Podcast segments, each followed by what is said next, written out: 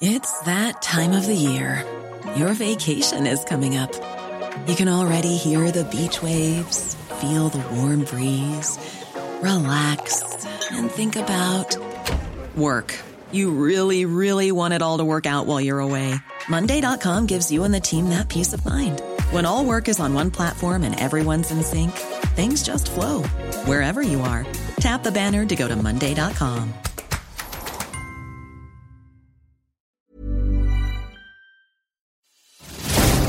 Cada noche los expertos se reúnen para debatir, polemizar, desmenuzar a la noticia y a sus protagonistas en una mesa de opinión que saca chispas. Esto es El Heraldo, la silla rota por El Heraldo Radio. Iniciamos. Buenas noches, bienvenidas, bienvenidos a esta mesa de opinión en Heraldo de México, La Silla Rota. Eh, a nombre de Alfredo González, titular de este espacio, le saluda esta noche su servidor Isaías Robles, quien nuevamente le da la bienvenida y agradece como siempre con afecto a mi compañero y amigo Jorge Ramos que esté como todas las noches de los jueves aquí con nosotros. Jorge, ¿qué tal? Muy buenas noches. Isaías, ¿qué tal? Buenas noches y buenas noches al auditorio. Y bueno, fíjate que este, la verdad es que ya la, la batalla campal ya tiene un rato este, yo creo que empezó desde el 18, ¿no? Un día después de que pasó la, elección de, inició, 18. Inició la sucesión. Inició la sucesión, inició la, la batalla. Pero bueno, ahorita estamos ya en el proceso electoral 2021, ya encima. Hemos platicado en esta mesa sobre pues, los retos ¿no? del, del proceso electoral este, ya en curso. ¿no? Hemos escuchado aquí posiciones del Instituto Nacional Electoral, de, politólogos, eh, líderes partidistas, en fin. Y bueno, en esta ocasión vamos a valorar eh, pues las novedades del proceso, ¿no? Eh, la irrupción de, de, Ricardo Anaya, ¿no? Este, ahí se aparece con un libro, este, casi 400 páginas. Eh, se ve que en los dos años tuvo tiempo para redactar. Así es. Eh, la posible existencia ¿no? del partido de Margarita Zavala y Felipe Calderón está en veremos. Creo que la otra semana ya resuelve el tribunal. Eh, el anuncio del presidente López Obrador para que quienes se van de su gabinete dice pues que ya lo hagan antes de finalizar octubre. En fin, ya estamos en la guerra. Así es, así es. Y bueno, para hablar, como tú bien dices, Jorge, de este importante tema, damos la bienvenida al senador y dirigente, y dirigente de Movimiento Ciudadano, eh, Clemente Castañeda, y también al senador del PAN, Damián Cepeda, expresidente de Acción Nacional. Senadores, ¿qué tal? Muy buenas noches, bienvenidos. Buenas noches, Isaías. Buenas noches, Jorge. Mucho gusto saludarlos y un abrazo a mi colega Damián Cepeda. Igualmente, amigo. Un gusto en saludarte y pues listos amigos, con mucho gusto estar con ustedes otra vez. Muchísimas gracias, como siempre, bienvenidos. Y bueno, pues vamos a entrar en materia, si les parece, ya lo comentaba Jorge en su introducción hace unos cuantos minutos, pues él decía que efectivamente eh, el proceso electoral de 2021 no solamente es uno de los más grandes en términos de número de, cargos en disputa, sino también de los más importantes y complejos por este ambiente de polarización que eh, vive la sociedad mexicana. Algunos dicen fomentada desde Palacio Nacional, pero bueno, preguntémosle a Clemente Castañeda, senador y dirigente de Movimiento Ciudadano, ¿cómo ve el 2021? A ver, yo creo que va a ser una elección complicada. Bueno, en, en estricto sentido, todas las elecciones tienen su grado de complejidad. Esta, como ustedes lo han mencionado, pues es una elección eh, de muchísima importancia por la cantidad de cargos que están en disputa, pero además porque nos estamos jugando prácticamente el futuro del país.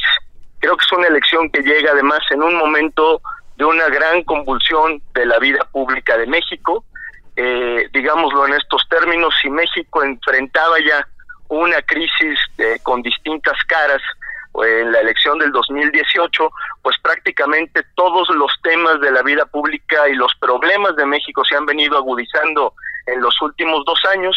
El tema de la pandemia, por supuesto, ha hecho mucho más evidentes las carencias que tiene el Estado mexicano, el gobierno en particular, y creo que va a ser una elección evidentemente marcada por el manejo de la crisis sanitaria, que ha sido un rotundo fracaso, porque a partir del mal manejo de la crisis sanitaria que tiene o que nos ha costado eh, vidas eh, humanas, pues se han agudizado los problemas de seguridad, los problemas económicos y tenemos pues prácticamente un gobierno que todos los días trata de ocultar o de evadir la realidad y creo que ese es un tema que estará en el ánimo eh, del electorado, de tal suerte que lo que vamos a poner en la próxima elección es la posibilidad de alejarnos del pasado que hoy representa este gobierno, un gobierno que por cierto prometió que iba a cambiar la historia de este país y lo único que está haciendo es repitiéndola y creo que ese es eh, un marco en el cual se va a dar la discusión electoral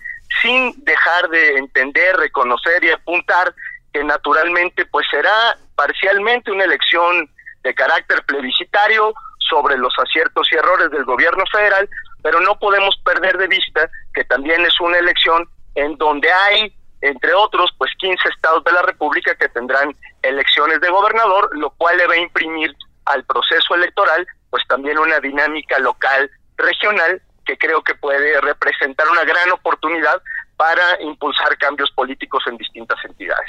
Claro, gracias Clemente Castañeda. Damián Cepeda, ya fuiste presidente del PAN en momentos electorales y políticos eh, pues bastante complicados, sé que ya estás curado de espanto. ¿Cómo ves eh, este, este proceso electoral 2021?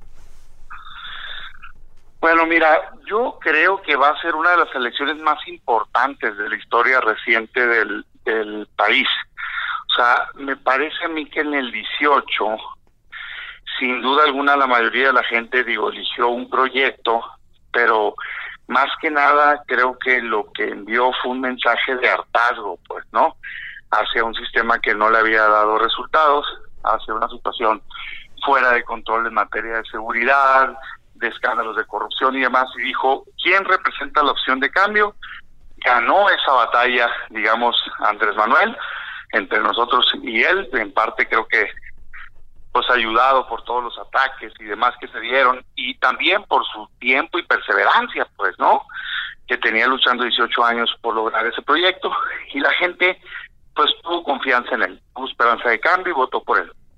Hoy yo lo que veo es que del tamaño enorme de la esperanza que hubo, hoy para muchos es el tamaño de la decepción. Y ven cómo no solo no se avanzó, sino que fue un error. Y hoy ya veo yo una sociedad muy dividida, muy polarizada, el presidente con 50, 60 de calificación, y una sociedad particularmente creo que sector trabajador, gente que está buscando salir adelante, padres de familia, madres de familia, pues decepcionados y diciendo pues qué gran error, ¿no? Entonces hoy creo que en esa elección eso es lo que se juega, eh, la posibilidad de poder corregir el rumbo, porque hoy desgraciadamente lo que tenemos es a un presidente muy empoderado.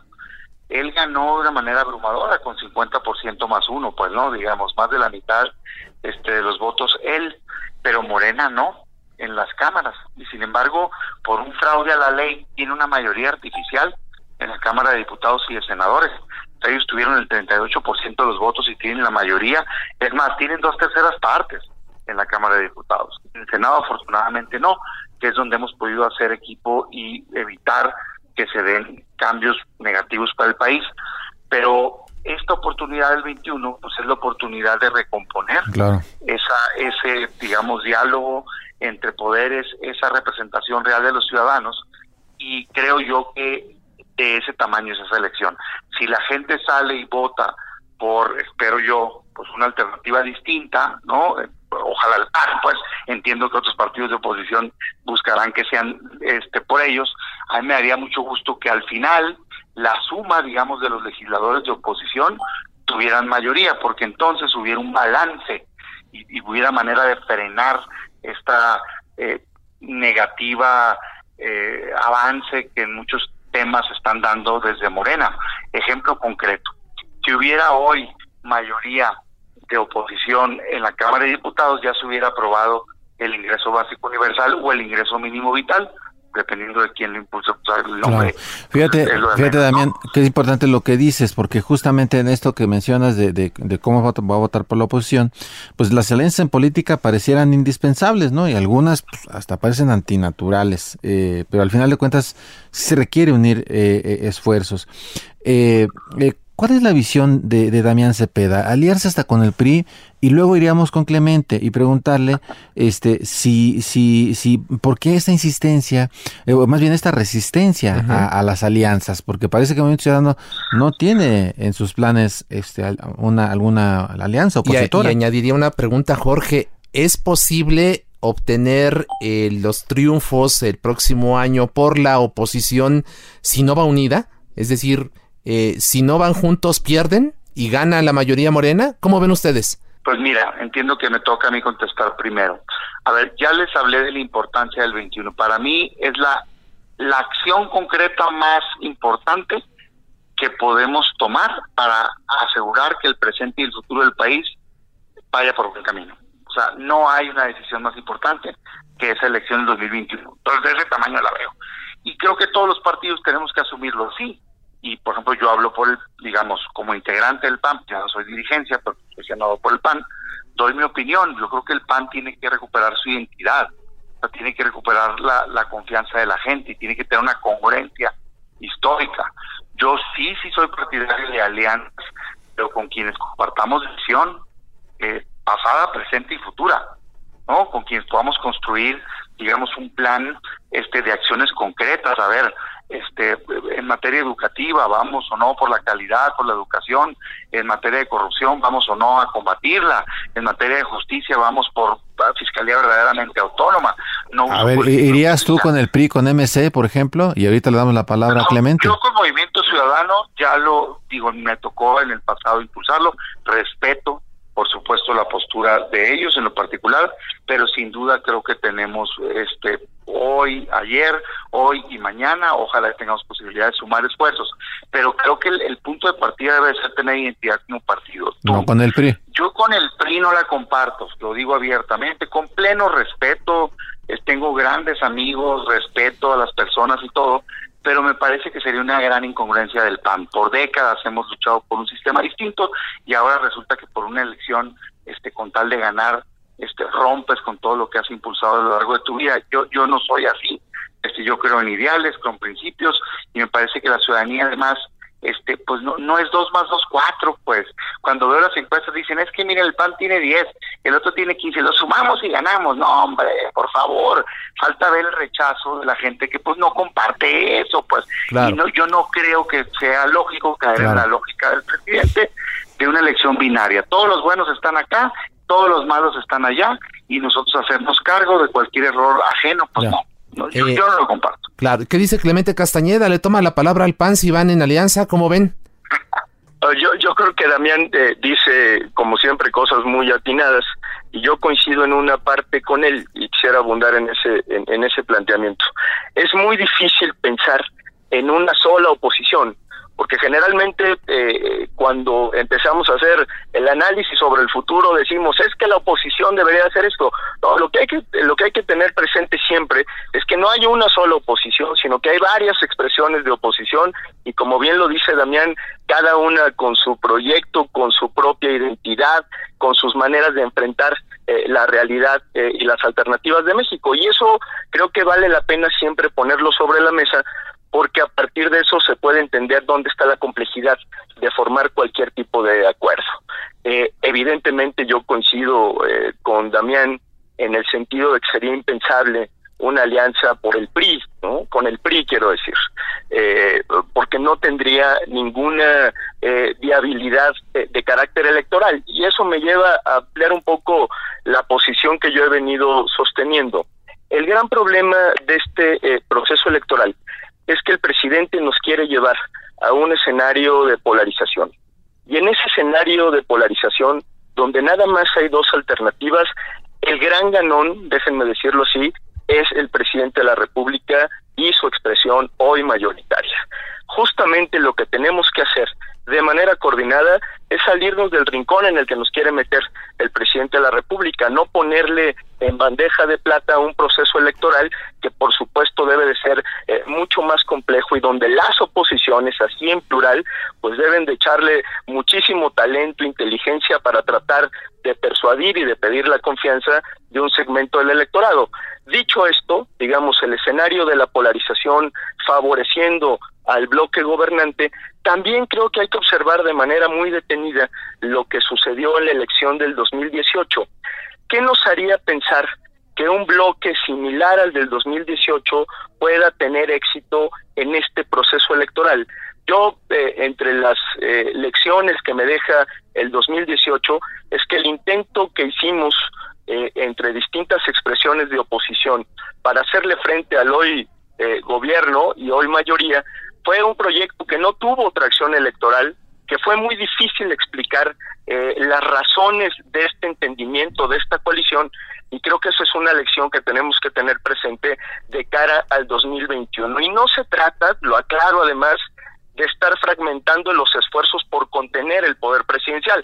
Al contrario, como bien lo ha dicho Damián, creo que gran parte de lo que haremos en el 21 será establecer una serie de contrapesos para que el presidente de la República y el gobierno en turno corrijan el rumbo por el que va el país.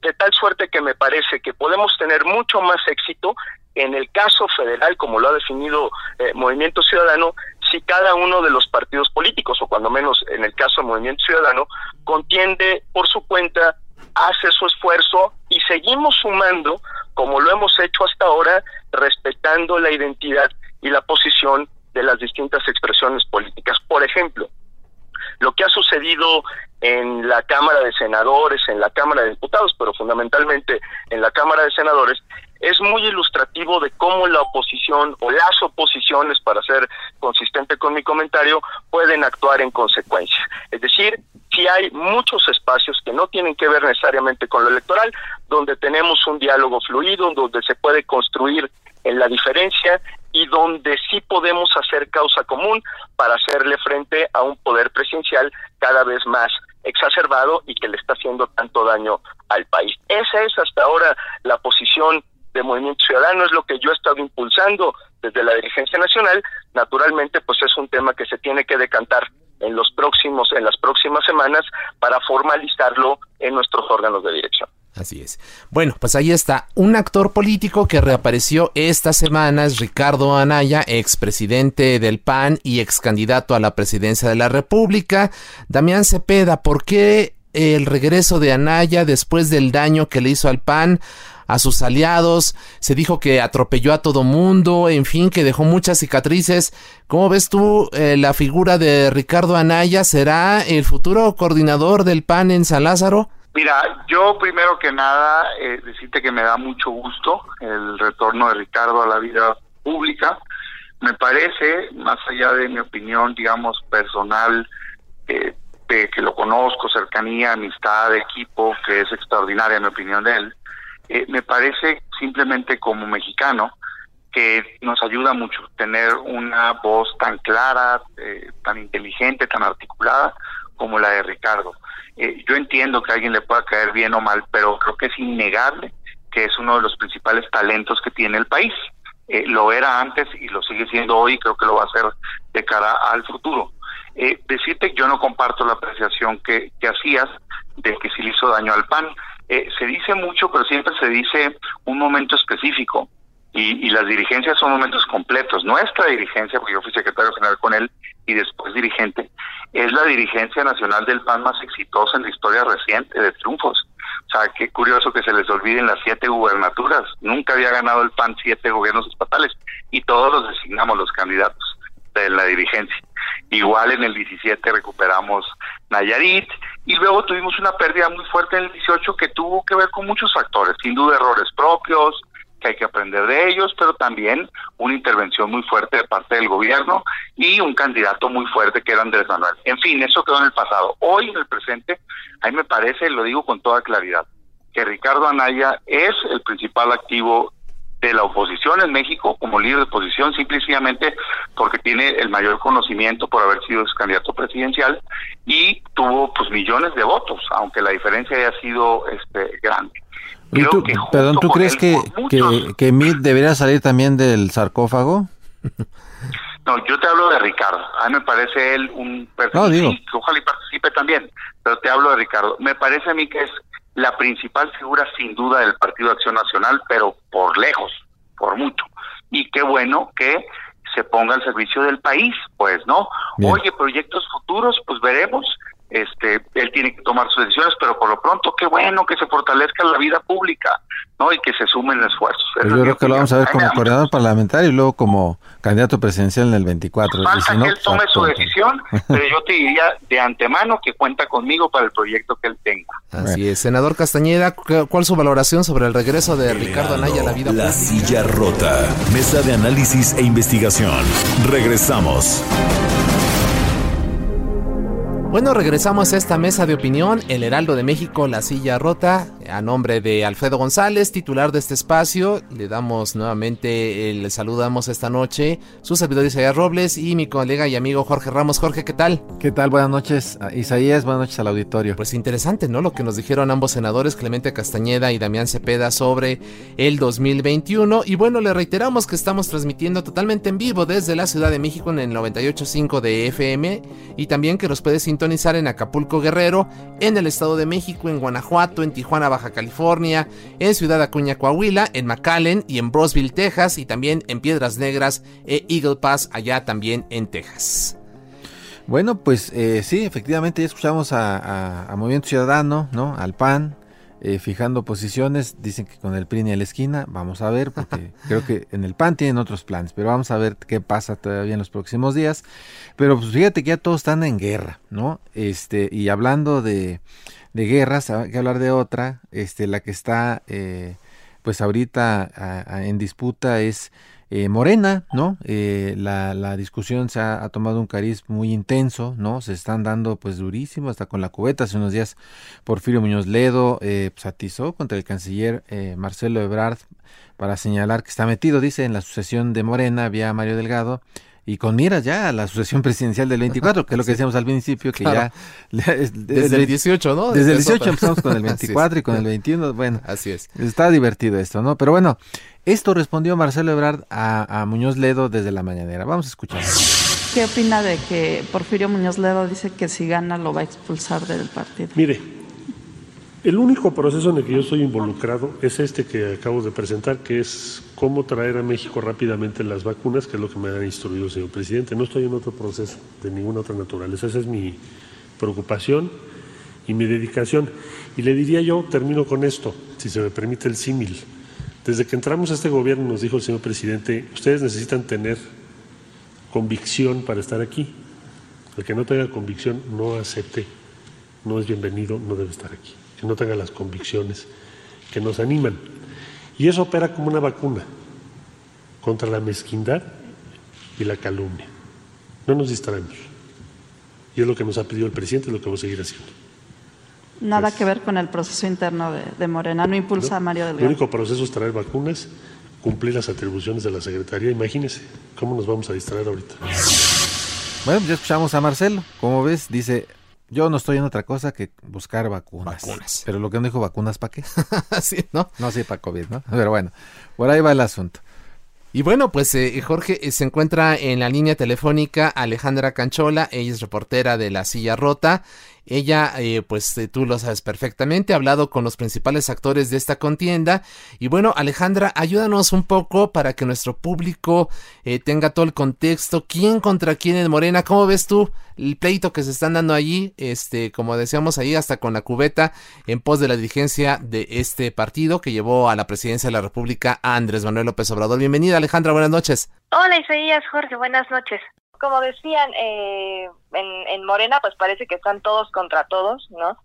Pero sí hay algunas batallas al interior eh, muy bien marcadas, como esta que decían de Porfirio en contra del, canciller Marcelo Ebrard, que bueno, con algunos personajes que he platicado al interior del partido es muy evidente que existen de dos a tres grupos dentro de, de esta contienda y que quieren quedarse con la presidencia de Morena Dos grupos muy importantes son em, los que se autodenominan los puros, que son quienes apoyan a Claudia Sheinbaum rumbo al, a la candidatura presidencial de 2024 y está el grupo también del canciller Marcelo Ebrard, ¿no? Eh, impulsado por los por una buena fuerza de legisladores, entre ellos Mario Delgado, también se habla de algunos monrealistas que están ahí impulsando que llegara el canciller a la candidatura de Morena para la presidencia de la República y del grupo de los puros, pues está Porfirio, están otros personajes como la senadora Citlali Hernández, eh, está, están del, del lado del grupo de Berta Luján también,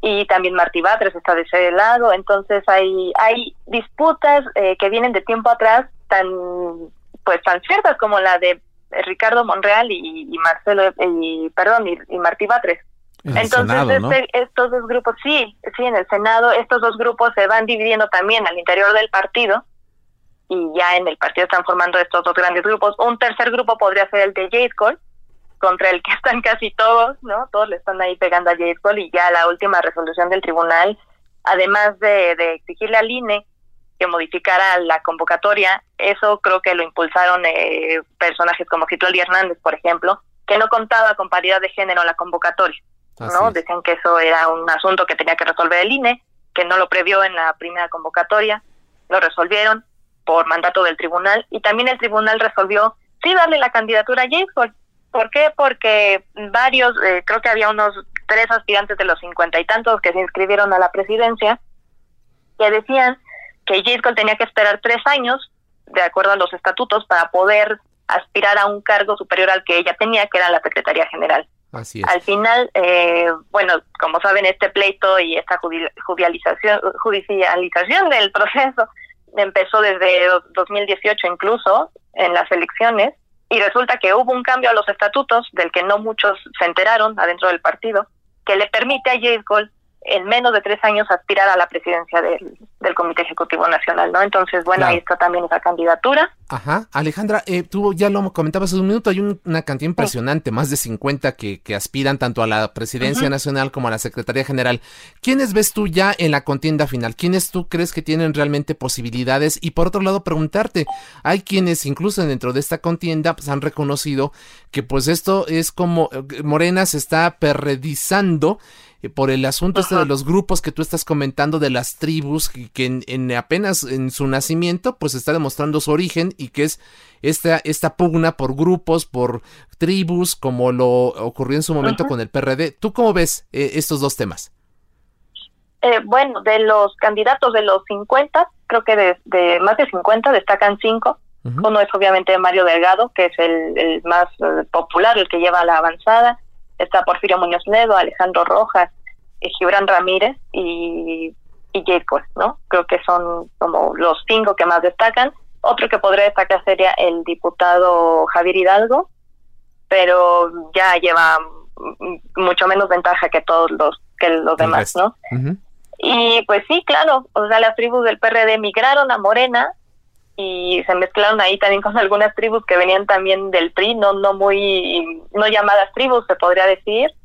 Y también, eh, bueno, es, están justo estas personas, son las dos tribus creo que más importantes, estos personajes que dicen que apoyan a Andrés Manuel eh, contra todo, que lo han apoyado siempre en cualquier partido, y estos otros personajes que, que aprovecharon la plataforma del movimiento de regeneración nacional para conseguir algunos puestos en, el, en la elección del 2018. Pues mira, están como, como repitiendo, ahora sí que los errores no aprendieron. Eh, como que pareciera que lo traen en, los genes, ¿no? Es, su, es, su, gen, es parte de su gen, ¿no? La división y las tribus y la, y la formación de, de, grupos. Finalmente, ¿tú cómo ves? ¿Crees que salga avante Morena de esta elección y, y, y cómo ves tú eh, su futuro inmediato que es la elección de, de 2021? Híjole, bueno, eso está difícil. Para 2021, y es lo que he hablado con algunos candidatos, para 2021 creo que todavía tienen mucha fuerza de empuje de la elección del 18 que trajo Andrés Manuel. Y con Andrés Manuel todavía en el poder, eh, tienen todavía un favoritismo importante. En el 21 no lo veo tan complicado, pero creo que si no logran cuestionarse para el 24, para el 24 Mm, la van a tener difícil. Sí podrían llegar a perder la presidencia en un caso hipotético, dependiendo también cómo sea la elección. El, termómetro del 24 va a ser justamente la elección del año que entra, ¿no? Si no logran para entonces unificar el partido y, y el, mismo presidente ha reconocido que lo que faltan son buenos cuadros, entonces si para el 24 no tienen mejores eh, candidatos y si no logran cuestionarse como partido, yo creo que la van a tener difícil, aunque no imposible. Seguramente todavía va a haber arrastre de popularidad de Andrés Manuel y también dependiendo lo que siga, falta cosas muy políticas como la consulta del juicio expresidentes y lo de la revocación de mandato, creo que esas cosas muy políticas y muy mediáticas les puede dar empuje, pero a nivel partido y seguramente para el 24. Claro, y seguramente veremos eh, pues la intervención del presidente, ya verás, en algún momento este va a darles caballazo y, les va a poner orden. Pero bueno, fíjate, eh, justamente Alejandra eh, conversó con con los con estos dos de los principales punteros, ¿no? Este, vamos a escuchar la charla que tuvo con Porfirio Muñoz Ledo. Adelante. Estuvo valorando, estuvo valorando mis compañeros del partido quién podría tener más éxito. Algunos compañeros pues se apoyan a otros y pensaron y iban a ver pues, que, que es tan corto el tiempo que nos dieron candidaturas, pues que yo ya me ahorré la mitad porque cuando menos, porque pues soy el más conocido de todos. Sí, entre los políticos siempre me he salido los más conocidos del país, a la de Cárdenas, yo cuatro o cinco soy conocido en todo el país y de hace mucho tiempo. Entonces eso ahorra mucho trabajo. Yo entendí las razones y acepté con gusto. Este, el tema es que se trata de una contienda interna y obviamente no todo el mundo está jugando limpio. Hay que, gente que tienen más medios políticos o más por la autoridad que tienen ahora o que tienen más medios económicos. Pero en fin, entonces lo que estamos vigilando fundamentalmente es la actuación del Tribunal Electoral, Poder Judicial de la Federación y del INE Acabo de tener una buena conversación el presidente del INE. Yo veo varias irregularidades. Primero, el tribunal no puede actuar en cuestiones internas de los partidos, sino a petición de nadie le ha pedido que se meta. Segundo, estoy denunciando Talo, etcétera. Bueno, pues todo lo que dicen es cierto. ¿De qué están acusando al presidente del tribunal? De darle largas al asunto. A manera de acortar el tiempo que se tiene para hacer el proceso. De ahí cuentan cómo les, les armó 20 temas y el otro día 30 temas para que no se tratara. Es una denuncia formal, ¿eh? Usted tiene que ir al Consejo de la Judicatura. Y luego las cosas que ordenaron, que son monstruosas. En primer lugar, ellos quieren hacer las reglas del juego. Como nadie se las pidió, no habría que hacerle caso. Desgraciadamente el INE hace tiempo que no quiere confrontar. Para el INE es muy sencillo. Usted me da órdenes, así dijo, para hacer, para actuar públicamente fuera de mi competencia. En las asuntos en las que no tengo facultad. Una autoridad no puede hacer nada mal público para lo que no esté facultad. Esto lo acepta en su discurso incluso lo aceptó, que dijo, lo acepta el INE, entonces ¿por qué hace cosas para que no está facultado? Pues yo tengo mucha confianza en ganar, lo digo sin ninguna vanidad o nada, porque son tan rápidas también, aunque algunos se han estado preparando, acumulando dinero o recorriendo el país durante un año. De todas maneras, esto va para miembros y no miembros de Morena, y bueno, no es una seguridad, pero creo que soy el más conocido. Así le va a preguntar a la gente de Morena y no de Morena. Entonces, el trabajo que se ha hecho con los compañeros va a pasar al segundo término, eso no es culpa mía. Yo sí creo tener y sobre todo el proyecto del partido, es lo más importante. Y creo que soy respetado. Ya he dirigido los partidos, conozco los problemas de uno y de otro lado, y creo que tengo la experiencia y el proyecto. Y bueno, nada más se necesita actuar por redes para que el dinero no nos arroje. Y diputado, platíqueme un poquito acerca de su proyecto al frente de Morena, cómo sería este. ¿Va a darle todo el, respaldo al presidente o va a ser Primero, organizar al partido. Somos mucho más un movimiento que un partido. Incluso el nombre del partido es Morena Movimiento de Regeneración Nacional. Porque ha habido un gran liderazgo. Esto ya nos pasó en la época del ingeniero Cárdenas, donde luego me encargaron a mí organizar el PRD, el otro partido.